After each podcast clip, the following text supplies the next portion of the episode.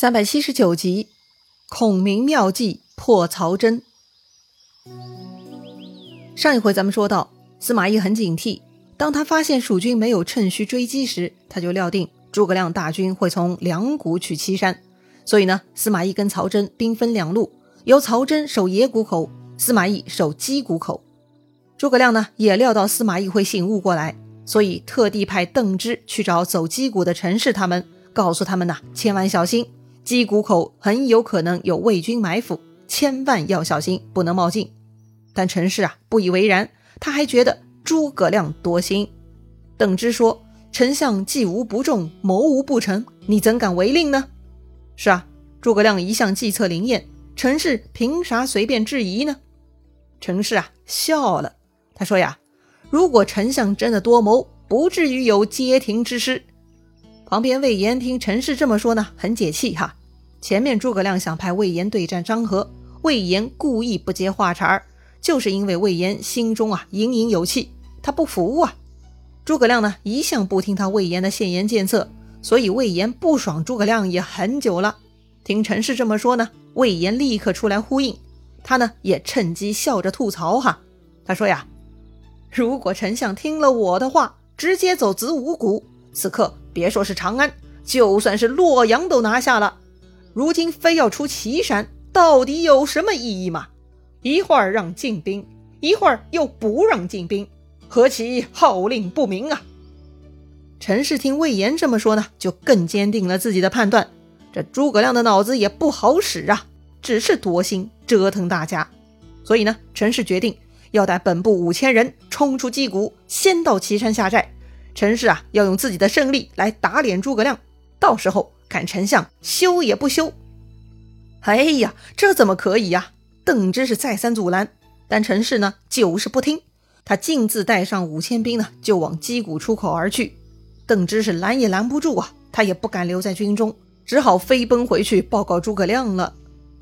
说到这里呢，不得不感慨一下哈，不管诸葛亮多么神机妙算，就算他算准了一百次，只要有一次算错了。就会有不知天高地厚之人觉得诸葛亮也没啥了不起的。诸葛亮为了街亭的失败引咎降职，这是诸葛亮的自责。但居然呢，在陈氏这种人眼里，街亭之败就是诸葛亮无谋的表现。似乎啊，有了街亭之败，诸葛亮呢就连他陈氏都不如了一样哈。另外呢，诸葛亮的管理中必然呢还是有些不妥之处的。表面上诸葛亮的领导力很强大，蜀国很团结，但居然。此刻有人不听军令，这到底算是咋回事儿嘛？从前马谡不听话，自以为是，如今连陈氏都敢不听话，似乎是有恃无恐啊！诸葛亮的威望又何时跌落到这种地步了呢？虽然呢书上没有详细交代，但蜀国的问题呢也是可见一斑了。话说那个桀骜不驯的陈氏哈，带兵走了没几里路，突然听到一声炮响，四面呐冒出伏兵。陈氏一看不好，赶紧撤退，但是已经来不及了。此刻前后左右都是魏军，他们塞满谷口，将陈氏部队啊围得跟铁桶似的。陈氏左冲右突，他就是冲不出去。就在这万分危急之时，忽然听到后面喊声大震，有一彪军杀过来了，正是魏延的部队。魏延嘛还是比较厉害的，他救出了陈氏，退回到山谷之中，清点人马。这个陈氏带出去五千兵，现在啊。只剩下四五百带伤人马，折了百分之九十哈。还没等他们喘口气，背后呢魏军又追杀而来。好在呢杜琼、张逆带兵接应，才退走了魏军。哎呀，遭受这样的打击，陈氏、魏延这才相信诸葛亮的先见之明，懊悔不已呀。话说邓芝劝不住陈氏，快马加鞭赶去报告诸葛亮，说了陈氏、魏延他们的无理言语。诸葛亮呢没有生气。也没有特别意外。诸葛亮说：“呀，魏延素来就有造反之相。诸葛亮也是知道魏延心中常常意气难平，但是诸葛亮啊，还是看中魏延之勇，才重用了他。不过诸葛亮认定魏延呢，酒后必生患害。哎呀，说来魏延也悲催哈，他立下了那么多赫赫战功，可惜啊，如此一而再、再而三显示自己的独特个性，就是要给自己招来杀身之祸呀。”不过呢，这是后话哈，咱们先按下不提。正在这说话间呢，刘星探马来报，说陈氏在击谷口折了四千多人，只带回四五百带伤人马，如今屯在谷中呢。按说嘛，陈氏不听军令，擅自行动，遭受大败，应当要军法处置的。但诸葛亮比较细心，为了防止逼迫太紧，引发兵变，所以诸葛亮没有追究陈氏的罪责，反而派邓芝啊再去击鼓安慰陈氏，稳定军心。另外呢，诸葛亮叫来了马岱、王平，让他们带本部军马翻过山岭，每晚赶路，白天休息，快速偷摸出岐山之左，到时候举火为号。另外，诸葛亮又安排马忠、张翼，也让他们沿着山僻小路，跟王平他们一样哈，昼伏夜行，偷摸出岐山之右，同样举火为号，与马岱、王平会合，到时候啊，一起去劫曹真营寨。此外，诸葛亮自己呢，会带中军从野谷出击，这样三路进攻曹真，魏军就可破了。按照诸葛亮的习惯，他安排好了明面上的军马，势必呢还会安排私底下的秘密机动部队。剩下的关心廖化以及吴班、吴义呢，都分别拿到了诸葛亮的秘密计策，成了别动队。安排好了，蜀军呢就分头行动了。再说曹真，他跟司马懿打了赌，但曹真内心是不信邪的，他才不相信蜀军能从野谷而来。所以呢，曹真这边的防守是十分怠慢的。本来折腾到现在就士卒疲惫，来到野谷口，曹真手下呢就直接进入休息状态了。曹真看了也不加以阻止，任凭大家休息。想着嘛，也就十天功夫，熬一熬就过去了。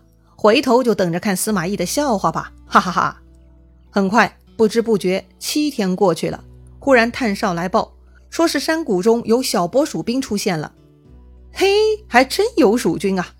不过既然是小谷人马，曹真呢就派副将秦良带上五千兵去探哨，阻拦蜀军前进。话说秦良领命来到野谷口。确实看到一些蜀军哈，于是秦良带兵去追，结果呢，一口气追了五六十里，却没有追上这些人，连这些人影都看不见了。哎，这是怎么回事呢？明明刚才看到的呀！秦良呢，一边在思考，一边呢就让手下士兵下马歇息。但是忽然哨马来报说前面有蜀军埋伏，啊，埋伏！秦良是吓了一跳，赶紧上马。只见呢，山中尘土飞扬，果然有军队杀过来了。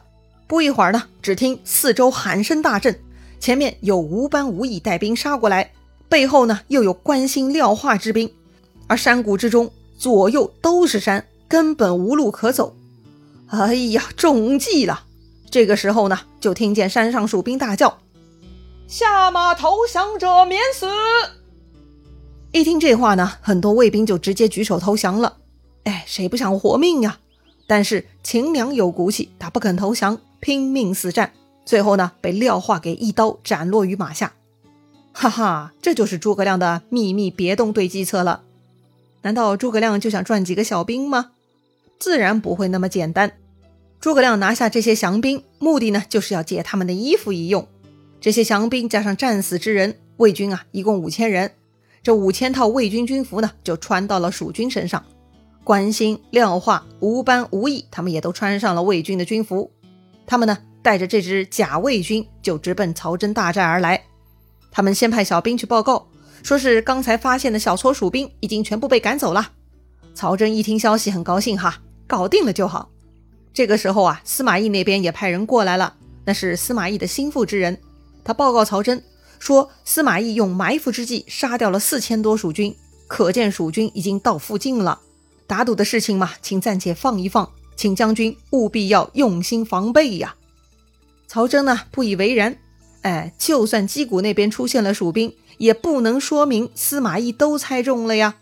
曹真说呀，我这里并没有蜀兵，不用紧张。曹真呢这就打发走了那个司马懿心腹。这个时候呢，下面又报说秦良已经带兵回来了。于是曹真啊亲自出帐去迎接秦良，想问问具体的情况，可是。突然，曹真营寨前后被人放了两把火，呀，这是怎么回事呢？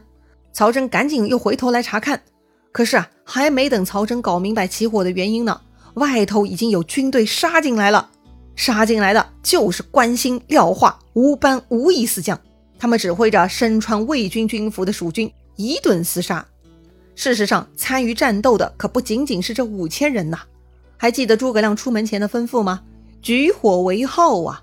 曹真这边看到的两把火，那就是诸葛亮派出的两路人马呀。此刻，马岱、王平从后面杀来，马中张翼也带兵杀到，几乎所有蜀军呢都杀入了曹真大营。曹真这边是措手不及，完全无法组织抵抗。于是魏军从上到下都只能各自逃生了。哎呀，大势已去，众将领呢也只能保着曹真向东边逃跑了。看到曹真逃跑，蜀军是不肯放过。还在后面跟着紧追不舍，曹真此刻是叫苦不迭呀！哎呀，后悔没有听仲达的话呀！眼下陷入窘境，懊悔不已。这曹真正在奔走呢，忽然又听到喊声大震，又有一彪军马杀到了。曹真胆战心惊，都快吓死了。不过呢，定睛一看，居然来人是司马懿。司马懿很厉害哈，一番大战逼退了蜀军，这才救下了曹真。曹真啊，羞愧万分，无地自容。司马懿说：“如今诸葛亮夺下岐山，此地不可久留，咱们得赶紧去未睡安营，再做打算吧。”曹真问司马懿：“仲达，你是怎么知道我遭此大败呀？”司马懿说了：“因为使者回报说，子丹你那里没有一个蜀兵，这个不寻常。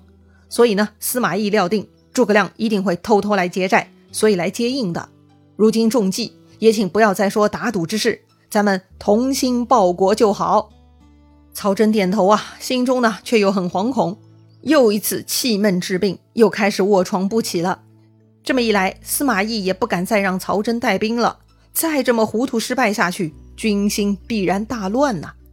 确实哈，好不容易司马懿识破诸葛亮出祁山的计策，却因为曹真这个猪队友搞得一败涂地，只能再度后退了。那么之后，司马懿该如何应对呢？诸葛亮这次出祁山的战果又如何呢？精彩故事啊，下一回咱们接着聊。